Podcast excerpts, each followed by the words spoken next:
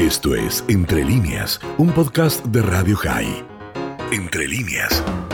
Le damos la bienvenida como cada semana a Yanay Silverstein. ¿Cómo estás, Dani? Te saluda. ¿Cómo estás, Dan? Bien. Eh, lamentablemente, bueno, esta semana, después de que la semana pasada hablamos un poco de Stiesel y tratamos de distraernos, eh, la dinámica de la semana creo que en ambas orillas no, nos obliga a volver a focalizar en el tema de, la pandemia. Y como ustedes bien saben, yo en general, mi idea de, eh, no es que, yo maneje acá ni datos ni información que se encuentra en todos los medios, sino que trato de aportar algún tipo de, reflexión. Pero realmente eh, creo que ahora hubo como una, un paralelismo muy, muy fuerte entre lo que pasó ahí en Argentina este, con el fallecimiento inesperado, muy rápido de Mauro Viale, que aparte de, ser un periodista súper conocido, al punto que era muy conocido acá en Uruguay por, por las cadenas de cable, este, también era judío y un judío muy comprometido, según lo que tengo entendido ya hace muchísimos años, este, lo mismo que su hijo, eh, que sigue sus pasos. Y esa muerte inesperada tiene, tiene un paralelismo eh, sin duda con la muerte de, de Sonsol hace un par de semanas, ni siquiera, y antes con la muerte de Andrés Abt, un, este, alcalde de uno de los municipios más grandes de Montevideo, que fue diputado y renunció a su banca para ocupar el puesto de alcalde, es decir, em,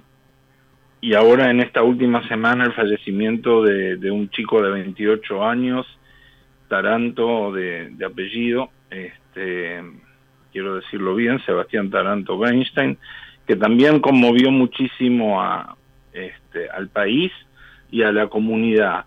Y queda ahí muy entrelazado el, destino de todos, ¿no? Es, es, esto de que esta plaga, como decíamos en Pesaj, esta plaga no, no distingue entre las casas judías y las casas no judías, y tampoco distingue este, clases sociales, ni privilegiados de no privilegiados, porque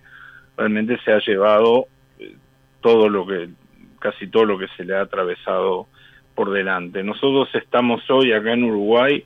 en una situación, la peor situación en, este, en este año y pico de pandemia. Tenemos más de 1.500 muertos. Ayer el número fue de 71 fallecimientos, el, el máximo este, pero ya veníamos con números de 50 por día, varios días así,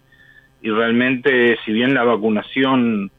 este, acá camina muy bien, va viento en popa, realmente por más que las previsiones son que en algún momento las curvas empiecen a, frenarse, a achatarse y a caer, eh, el hombre de a pie, uno mismo, le cuesta muchísimo ver cuándo eso va a pasar. Y hablamos de, de un futuro y no le podemos poner este, poner una fecha. Y, y a mí me parecía interesante reflexionar acerca de cómo se cruza la, experiencia judía con, con, la experiencia universal, cuando a veces los judíos en, ese afán o en esa naturaleza de, singularizarnos que tenemos, ¿no? que nos constituye, de, constituirnos en un pueblo entre otros pueblos que, que busca su lugar en el mundo y en la historia, que creo que eso es lo que nos define, bueno, en definitiva no somos distintos al, resto de las personas y, cuando estas cosas no, este tipo de tragedias no se enfrentan es ahí donde todo esto sale mucho más a luz y se pone y se pone en juego. Yo no sé si yo había hecho la, la referencia o contado de que en la Levaya de Andrés Abt en, el cementerio israelita de La Paz, de la cual yo fui parte, creo que esto sí lo conté, este fue muy conmovedor la necesidad del público en general, había, había público no judío bastante importante, yo te diría que era mayoría, este, de aferrarse a los ritos, y en este caso eran los ritos judíos. Este, yo escribí algo sobre eso, fue, fue algo realmente muy, muy conmovedor y yo sentí que en ese momento como judíos estábamos dando respuesta a, las necesidades de la gente, desde los ritos religiosos y tradicionales.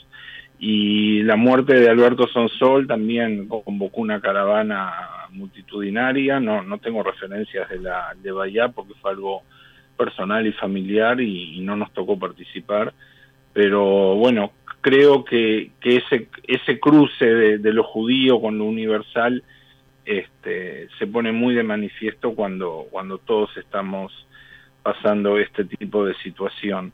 Y casualmente o no casualmente me llegó una revista nueva este, online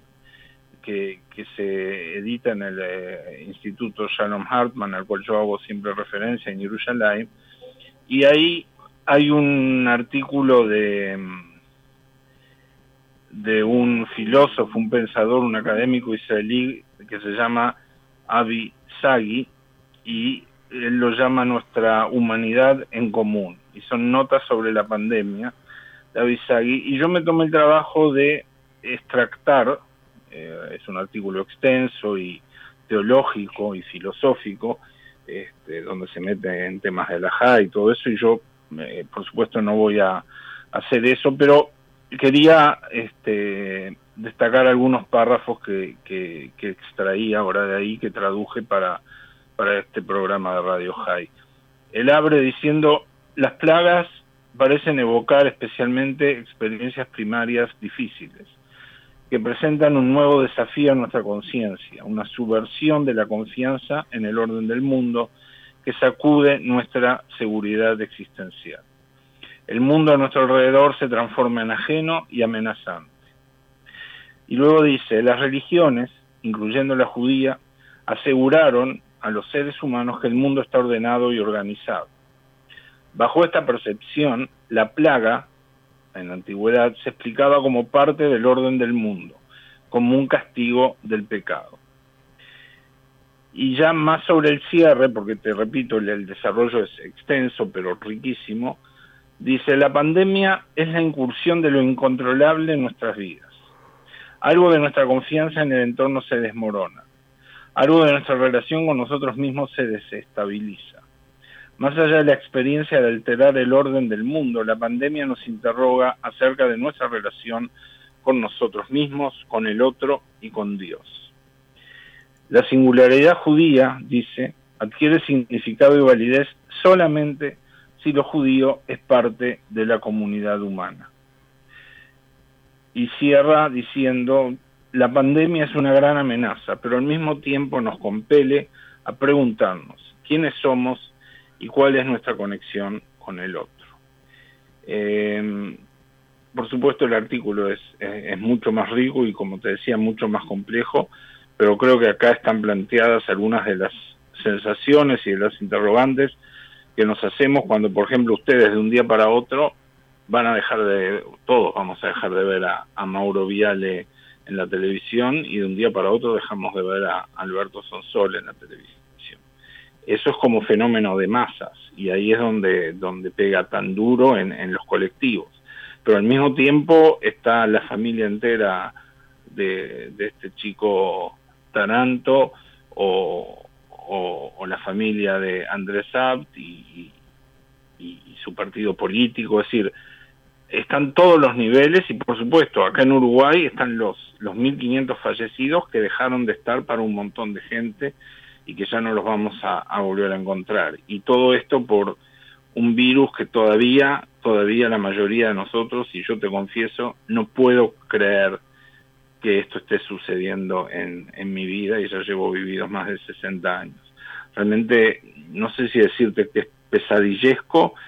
pero en el mejor de los casos me genera una, una sensación de sentimiento, perdón, de, de humildad y de, y de impotencia, por más que la ciencia está avanzando, por más que tenemos las vacunas, eh, todavía hay tanta incertidumbre, todavía hay, hay tantas interrogantes y esto de las mutaciones y cómo todo esto cambia tan rápido, realmente eh, nos empequeñece. Y en ese contexto uno puede entender, uno que no es religioso de, formación ni de vocación, uno puede entender entonces la gente que, que ha elegido, que se ha criado en la fe y en creer en Dios y en creer en, en, los mensajes mesiánicos y mensajes de salvación este, a través de nuestras acciones. Eh, creo que en este caso la, la pandemia hoy ya no la explicamos porque actuamos mal como se hacía en la antigüedad y entonces Dios nos está castigando, pero al mismo tiempo, como dice este artículo, nos hace preguntarnos quiénes somos y cuál es nuestra conexión con el otro y con el entorno que nos rodea, llámese el mundo, el planeta, la, creación. Este, tal vez sea un mensaje un poco sombrío, pero honestamente, en unas semanas como estas, este, donde para el lado que mires estás acotado, limitado, las calles de Montevideo están mucho más vacías, eh, bueno, no hay mucho más este, de lo que hablar ni de lo que decir y me parecía que era lo que había que, poner arriba de la mesa hoy. Fantástico, la verdad es que me, quedé pensando en muchas de las cosas que, dijiste. También es verdad que dentro de lo sombrío de estas situaciones la humanidad siempre sale de manera colectiva o, agrupada o, trabajando junta y eh, hay, hay de todo, ¿no? Por un lado las miserias y por otro lado